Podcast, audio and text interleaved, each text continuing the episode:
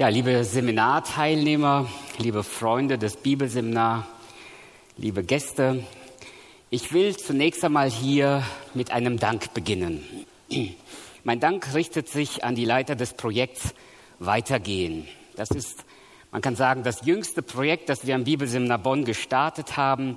Und es wird von Ursula Häbig und Eduard Friesen geleitet. Habt ganz herzlichen Dank. Ihr habt diese Arbeit ins Leben gerufen und aufgebaut. Wir haben die Not für die Trauerarbeit bereits vor einigen Jahren erkannt und haben vereinzelt hier und dort Seminare bereits angeboten. Die vielen Teilnehmer des heutigen Tages bestätigen uns nicht nur, dass sie die richtige Rednerin eingeladen haben, die Hannelore Reuer, die ich persönlich durch ähm, ein YouTube-Video kennengelernt habe. Also das äh, hat mich sofort so angesprochen, dass ich gesagt habe, das wäre gut, wenn wir sie mal bekommen könnten. Ehrlich gesagt hatten wir keine so große Hoffnung, dass sie zusagt, aber ihr seht das Ergebnis. Vielleicht verrät die Ursula nachher mehr, wie es dazu gekommen ist. Also nicht nur, dass wir eine gute Referentin hier haben, sondern dass das Thema auch aktuell und akut ist. Und plötzlich ist alles anders immer wieder ein aktuelles und akutes Thema. Und da ich die wenigsten von euch hier persönlich kenne oder zumindest nicht unbedingt weiß, was gerade so in unserem Leben passiert, bin ich auch nicht ganz sicher, in welche Situation ich hier hineinspreche. Und dennoch kenne ich einzelne Leute hier im Raum und ich weiß sehr genau, dass dieses Thema gerade sehr aktuell und sehr akut ist. Und plötzlich ist alles anders. Da fallen mir verschiedene Schreckensmomente in meinem Dienst ein. Es ist fünf Uhr morgens. Mein Telefon klingelt. Am anderen Ende eine aufgeregte Frauenstimme. Heinrich, unser Sohn ist im Gefängnis. Er war heute Nacht mit seinem Freund unterwegs in der Stadt. Sie wurden angegriffen, sie haben sich verteidigt. Dabei ist ein Mensch ums Leben gekommen. Wir brauchen Hilfe. Kommst du? Klar. Wir kommen. Es ist der 23. Dezember 2011, ein Tag vor Weihnachten. Ich sitze im Büro. Wo sonst? Und erledige so die letzten Aufgaben. Die Schüler sind weg. Es ist gut, noch ein bisschen was nacharbeiten zu können, bevor man dann Feierabend macht und sich auf die schönen Weihnachtstage freuen kann. Ein Anruf unseres Diakones reißt mich aus meinem Gedanken. Hast du gehört? Andreas Schmidt ist gerade verstorben. Wie bitte? Junger Mann, knapp über 30. Er ging morgens zur Arbeit, verabschiedete sich liebevoll von seiner Frau und durch einen plötzlichen Herzstillstand ist er aus dem Leben gerissen. Die junge Familie erlebt ein tragisches Weihnachtsfest. Am Samstag, letzten Samstag, ich bereite gerade mich für den heutigen Vormittag vor, da erreicht mich plötzlich eine WhatsApp-Nachricht, bitte betet. Florian Loschitz wird reanimiert unser Teenie-Leiter in der Gemeinde. Ich habe erstmal nicht verstanden, was passiert ist. Ich höre nach, durch einen Erdrutsch auf seiner Baustelle ist er verschüttet worden. Er, schlebt, er schwebt bis heute in Lebensgefahr. Sofort sind wir unterwegs zum Unfallort und wir erfahren und erleben eine traumatisierte Familie. Und plötzlich ist alles anders. Mein Lieben, so könnte ich jetzt fortsetzen. Auch persönliche Erlebnisse, die einen so ganz plötzlich überfallen. Und man sitzt, man steht, man befindet sich vor einer völlig neuen Situation. Eine ähnliche Situation finden wir in der Bibel und ich habe gedacht, wenn wir heute Morgen über einen Bibeltext nachdenken sollten, dann sollten wir miteinander Johannes Kapitel 11 lesen. Ein Ereignis, das so ähnlich sich zugetragen hat. Und ich denke, das kann man nachvollziehen. Es gibt nie zwei gleiche Situationen. Auch wenn ähnliche Schicksale sich wiederholen, aber die Situation, in der sich der Einzelne, der, der Betroffene befindet, ist immer anders. Und deshalb auch das hier kann nur ein Beispiel für viele andere Situationen in unserem Leben sein. Aber es ist ein Beispiel dafür, was passiert, wenn plötzlich unter uns der Boden wegsackt. Wenn wir plötzlich ins Bodenlose stürzen und wir so völlig haltlos sind und uns wie im freien Fall befinden. Das mag die Diagnose sein, die man erfährt. Das mag die Todesnachricht sein, die man hört. Das mag irgendein persönliches Schicksal sein, das man gerade erfährt und erlebt. Aber in diesem Moment fühlen sich Menschen alle ähnlich. Schutzlos, haltlos. Der Sturz ins Bodenlose. Und ganz oft hat man in diesem Moment den Eindruck, dass dann selbst Jesus keinen Halt mehr bieten kann. Und deshalb habe ich bewusst diese Predigt auch so überschrieben mit diesen Worten, der Sturz ins Bodenlose, wenn selbst Jesus, vielleicht sollte man das dazu sagen, scheinbar keinen Halt bietet. Aber belassen wir es einmal dabei, denn ich möchte mit euch zusammen dieses Ereignis hier etwas ähm, näher betrachten, um festzustellen, dass man doch in manchen Momenten des Lebens auch an Jesus schier verzweifelt. Wir lesen miteinander die ersten Verse, denn wir erfahren etwas von einer unerhörten Bitte. Unerhört bleibt meine Bitte. Es lag aber ein Kranker, es lag aber einer krank, Lazarus aus Bethanien, dem Dorf Marias und ihrer Schwester Martha. Die beiden sind dem Leser mehr oder weniger bekannt, deswegen durfte Johannes sie in dieser Weise vorstellen. Maria aber war es, um genau zu wissen, über wen wir hier gerade reden, wird sie nochmal vorgestellt, die den Herrn mit Salböl gesalbt und seine Füße mit ihrem Haar getrocknet hatte. Deren Bruder Lazarus war krank. Da sandten die Schwestern zu Jesus und ließen ihm sagen, Herr, siehe, der, den du liebst, liegt krank. Es ist also eine berechtigte Situation, in der man Jesus um Hilfe bittet, in der man zu Jesus betet, in der man sagt, Gott, hilf uns. Gott, erbarme dich unserer. Und nichts anderes tun diese zwei Schwestern, denn sie wissen, Jesus ist ein Heiler. Jesus kann helfen. Jesus hat bereits Menschen Gesundheit geschenkt. Jesus hat Menschen aus der Not geholfen. Jesus kann es und deshalb wenden sie sich an die richtige Person. Jesus, Lazarus, liegt krank. Und zwar einen, den du liebst, oder? Manchmal hat man ja so den Eindruck, Gott hat Lieblingskinder. Weil man den Eindruck hat, bei denen hört Gott immer die Gebete. Die erleben Tag für Tag Gebetserhörung. Nur in meinem Leben ist das nicht so. Und da hat man so den Eindruck, da hat Gott besondere Lieblingskinder, denen hilft er besonders häufig. Und um sicher zu sein, dass Jesus sich an dieser Stelle auch nicht vertut, sagen Sie das mit Nachdruck. Jesus, du liebst doch den Lazarus, oder? Den, den du liebst, der ist krank. Jetzt musst du doch helfen. Jetzt musst du doch heilen. Jetzt musst du doch eingreifen. Du hast doch so viele andere Menschen geheilt. Da kamen doch Menschen, die du wusstest noch nicht mal, wer sie sind. Und sie haben irgendwie dich gebeten und du hast geholfen. Aber jetzt ist dein Liebling krank geworden. Ab Vers 4 erfahren wir als Leser etwas, was Maria und Martha so nicht wussten. Als Jesus das hörte, sprach er, diese Krankheit ist nicht zum Tode, sondern zur Verherrlichung Gottes, damit der Sohn Gottes dadurch verherrlicht werde. Jesus aber hatte Martha lieb und ihre Schwester und Lazarus. Also der Autor macht deutlich, Johannes macht deutlich, stimmt.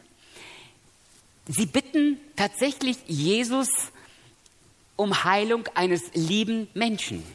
Jesus hat die Menschen lieb, aber er hat einen anderen Plan. Und deswegen heißt es, als er nun hörte, dass er krank war, Vers 6, blieb er noch zwei Tage an dem Ort, wo er war.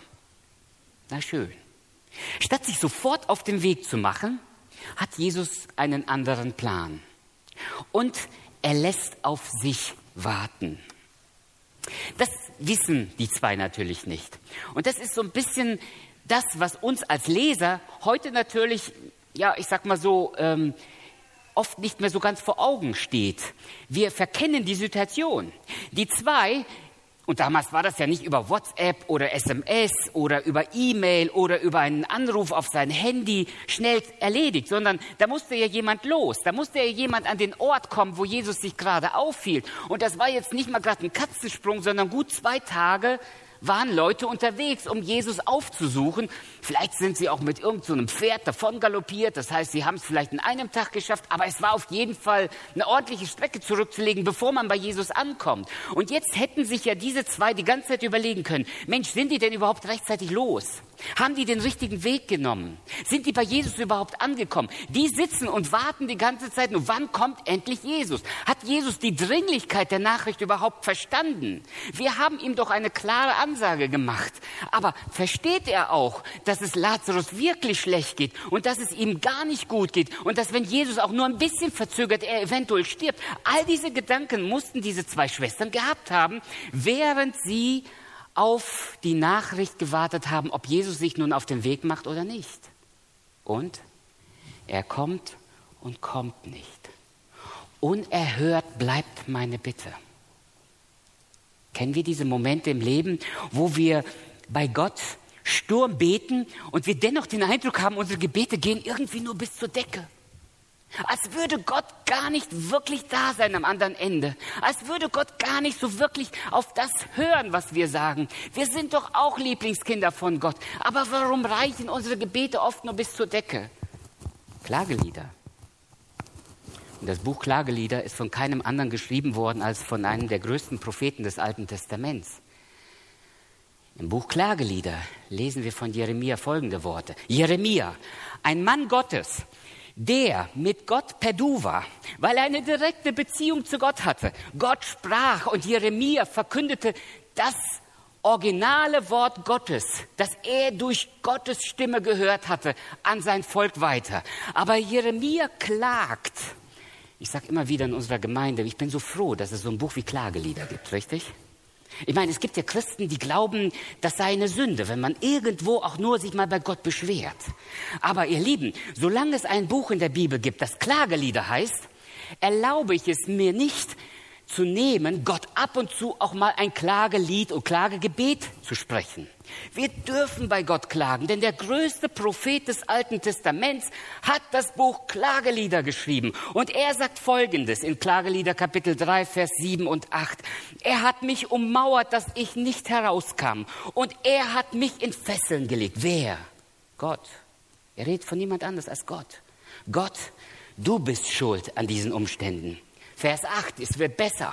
Vers 8 in Klagelieder 3. Und wenn ich auch schreie und rufe, so stopft er sich die Ohren zu vor meinen Gebeten. Ihr könnt ruhig mitlesen eurer Bibel. Ihr guckt mich so verwundert an, als würde in eurer Übersetzung da was anderes stehen.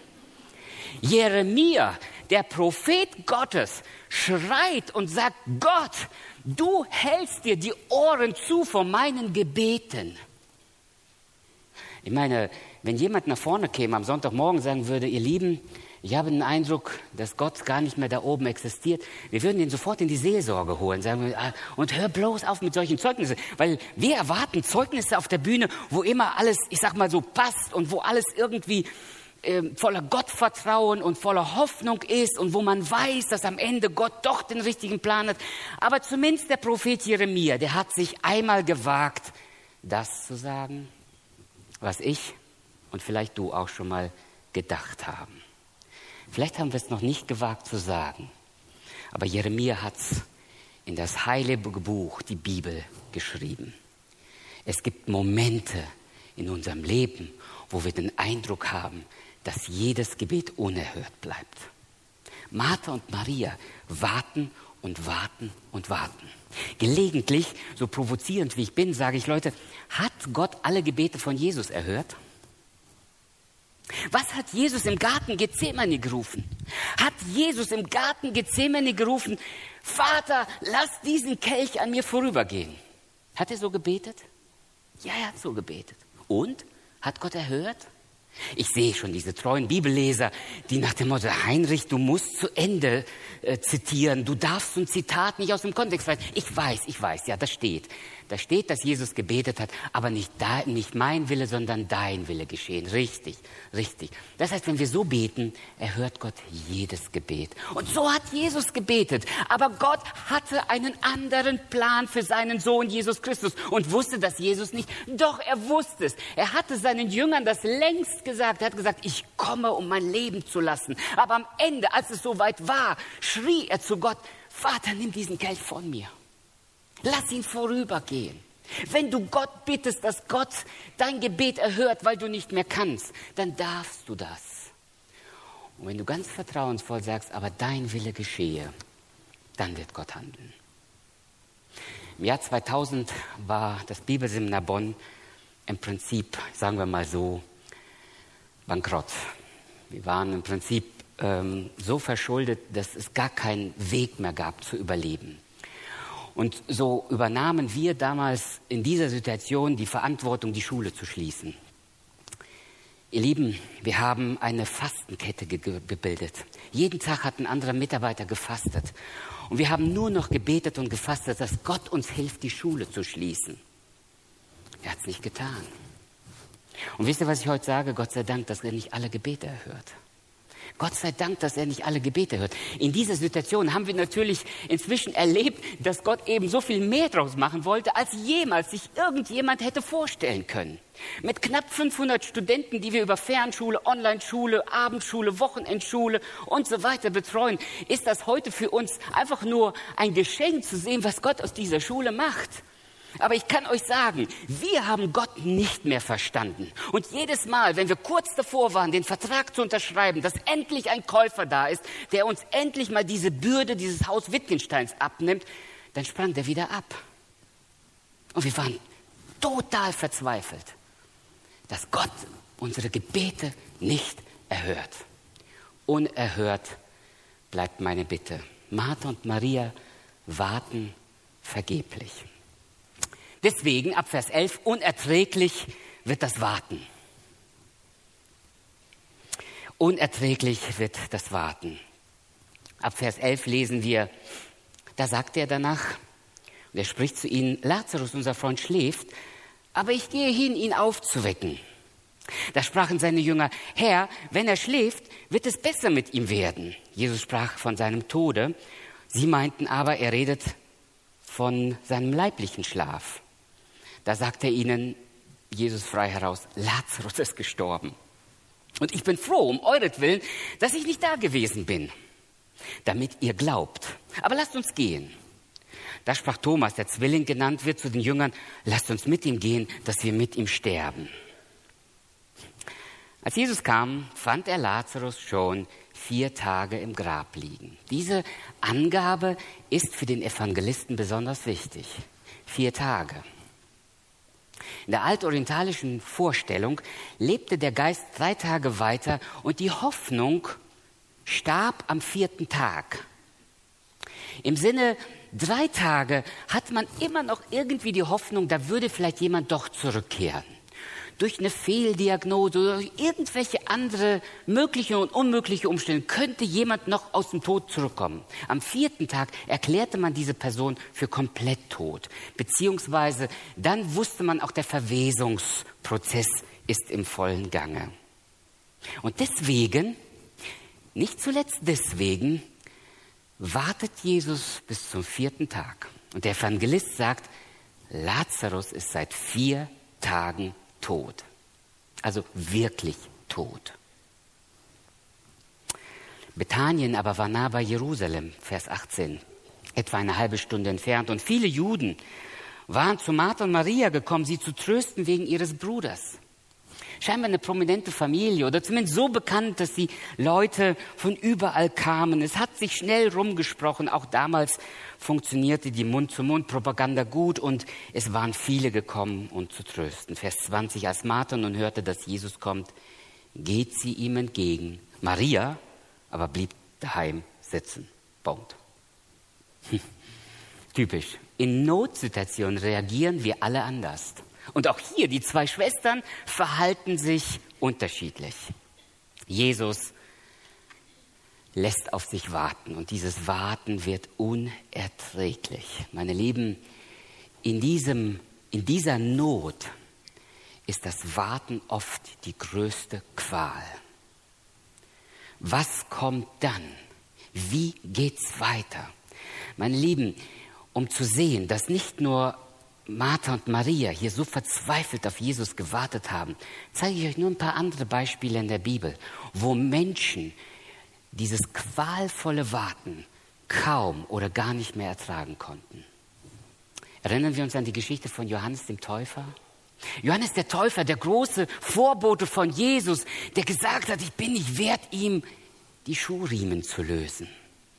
Er muss wachsen, ich muss abnehmen. All diese großen Sprüche. Er hat Menschen zu Jesus geführt und er hat auf Jesus hingewiesen. Aber als Johannes der Täufer im Gefängnis sitzt, dann sagt er zu seinen Jüngern, geht und fragt den Meister, bist du wirklich der, der kommen soll? Oder sollen wir auf einen anderen warten? Wenn das Warten unerträglich wird, dann verzweifeln wir selbst an der Größe Gottes. Johannes der Täufer ist ein Mensch, so wie ich und du. Er ist einer von uns. Er hat seine Höhen und seine Tiefen erlebt. Und in einer Not wie dieser verzweifeln Menschen auch an Jesus. Nirgends sind wir mit unserem unerträglichen Warten aufgehoben, als, besser aufgehoben als bei Jesus. Das Warten auf Jesus kann uns in eine Glaubenskrise stürzen. Das lehrt uns Johannes der Täufer. Das Warten auf Jesus kann uns in die Verzweiflung treiben. Erinnern wir uns an die Geschichte, wie die Jünger auf dem See Genezareth waren und wie so eine Nussschale dort in den Sturm geraten sind. Wer mal in Israel gewesen ist und das Jesusboot gesehen hat im Museum, der weiß, was für ein kleines Bötchen das ist. Und wer schon mal einen Sturm auf den See Genezareth gesehen hat, wo die Wellen locker mal zwei bis zu vier Metern hoch werden können, und dann sitzt du in so einem kleinen Bötchen da unten, meine Lieben, das ist lebensgefährlich. Das waren keine Angsthasen, die einfach nur so ein bisschen furchtsam gewesen sind und das Rudern verlernt haben da mitten auf der See, sondern diese Männer hatten Todesangst. Todesangst im wahrsten Sinne des Wortes, als sie dort sich im Sturm befanden. Und es war zum Verzweifeln. Und als Jesus kommt, dann sehen sie dort ein Gespenst und schreien. Das heißt, meine Lieben, warten auf Jesus kann uns in die Verzweiflung treiben. Und warten auf Jesus kann uns zu sehr unüberlegten Taten führen. Wisst ihr noch im Garten Gethsemane, wo Petrus so heldenhaft für Jesus eintreten wollte, nach dem Motto, wenn Jesus sich jetzt nicht selber wehrt, helfe ich ein wenig mit und zuschlägt und dem Knecht das Ohr abschlägt.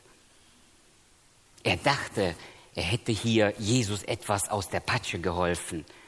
Aber Jesus muss ihn zurückholen, sagen, Petrus, bleib geduldig, denn meine Stunde wird kommen.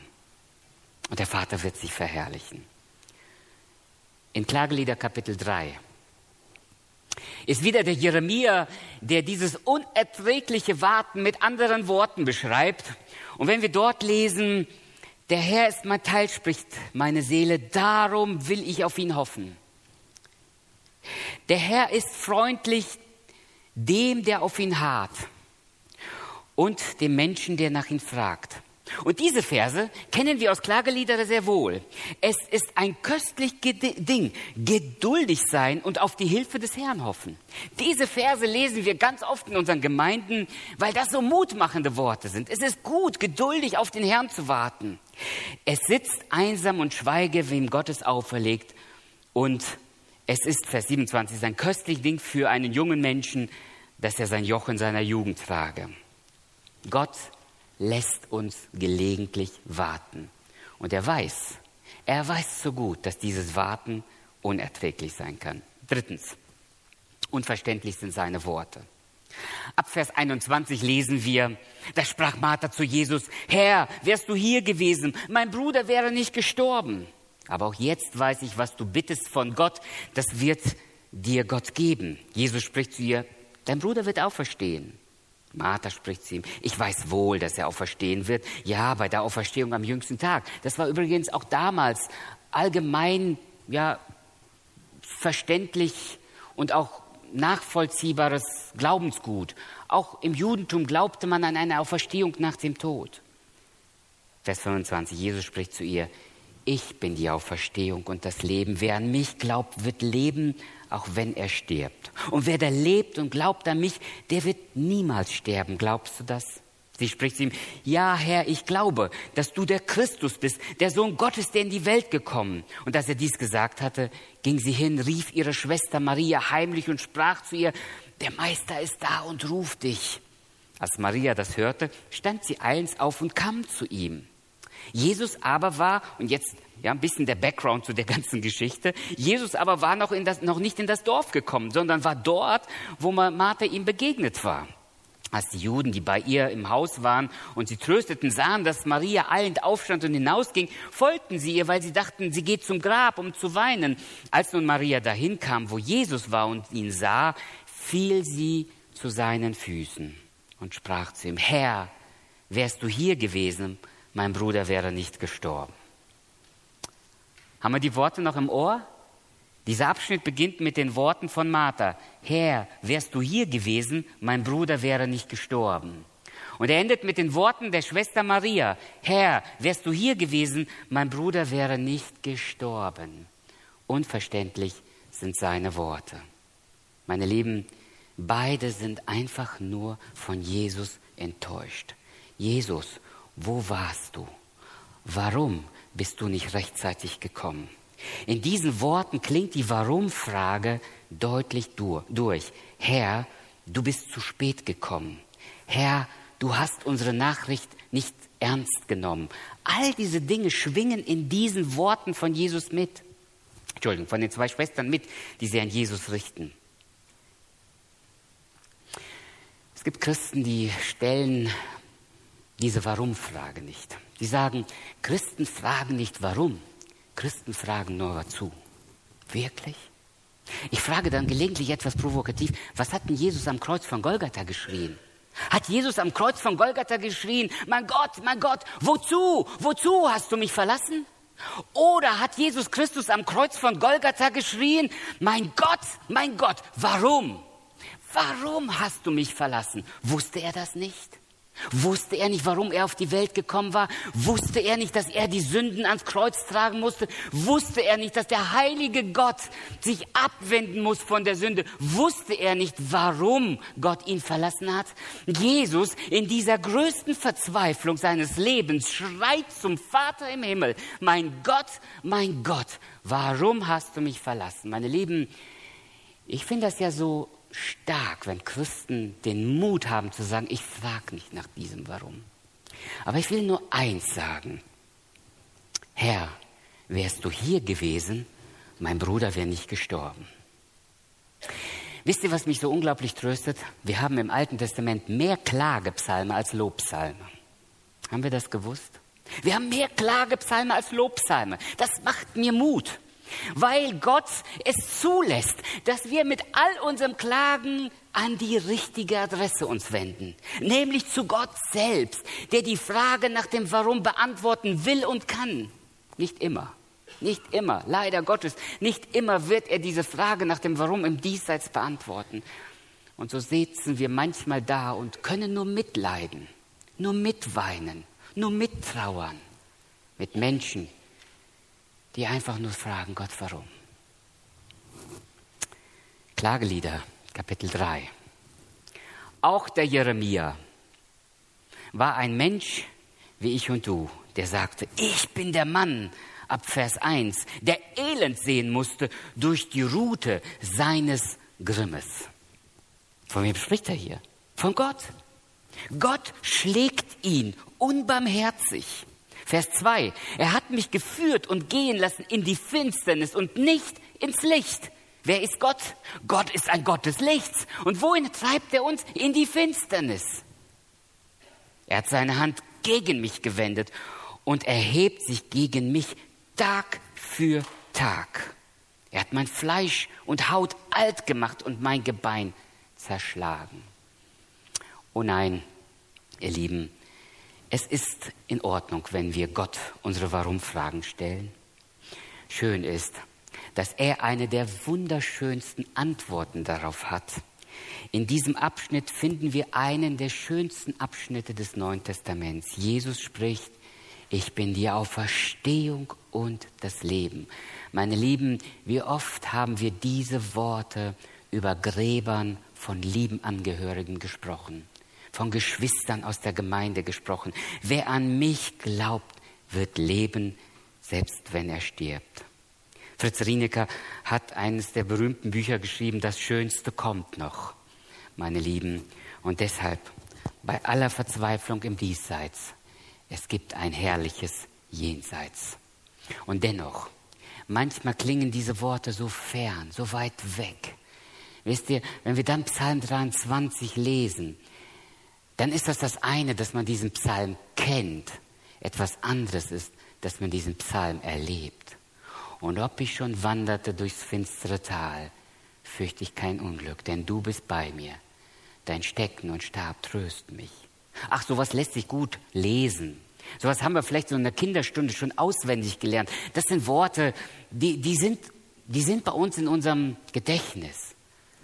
Aber sie zu erleben im Angesicht des Todes ist nochmal etwas ganz anderes. Und deshalb, deshalb dürfen wir uns das ehrlich eingestehen. Nicht immer verstehen wir das, was Jesus uns sagt, selbst wenn sein Wort so unmissverständlich klar ist. Ich komme zum Schluss. Unbegreiflich ist sein Handeln.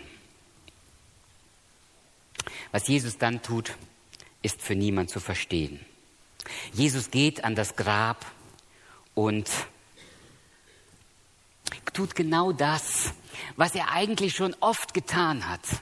Aber plötzlich gehen den Leuten die Augen auf und sie erkennen, dieser Gott ist doch allmächtig und Lazarus wird in diesem Moment von den Toten auferweckt.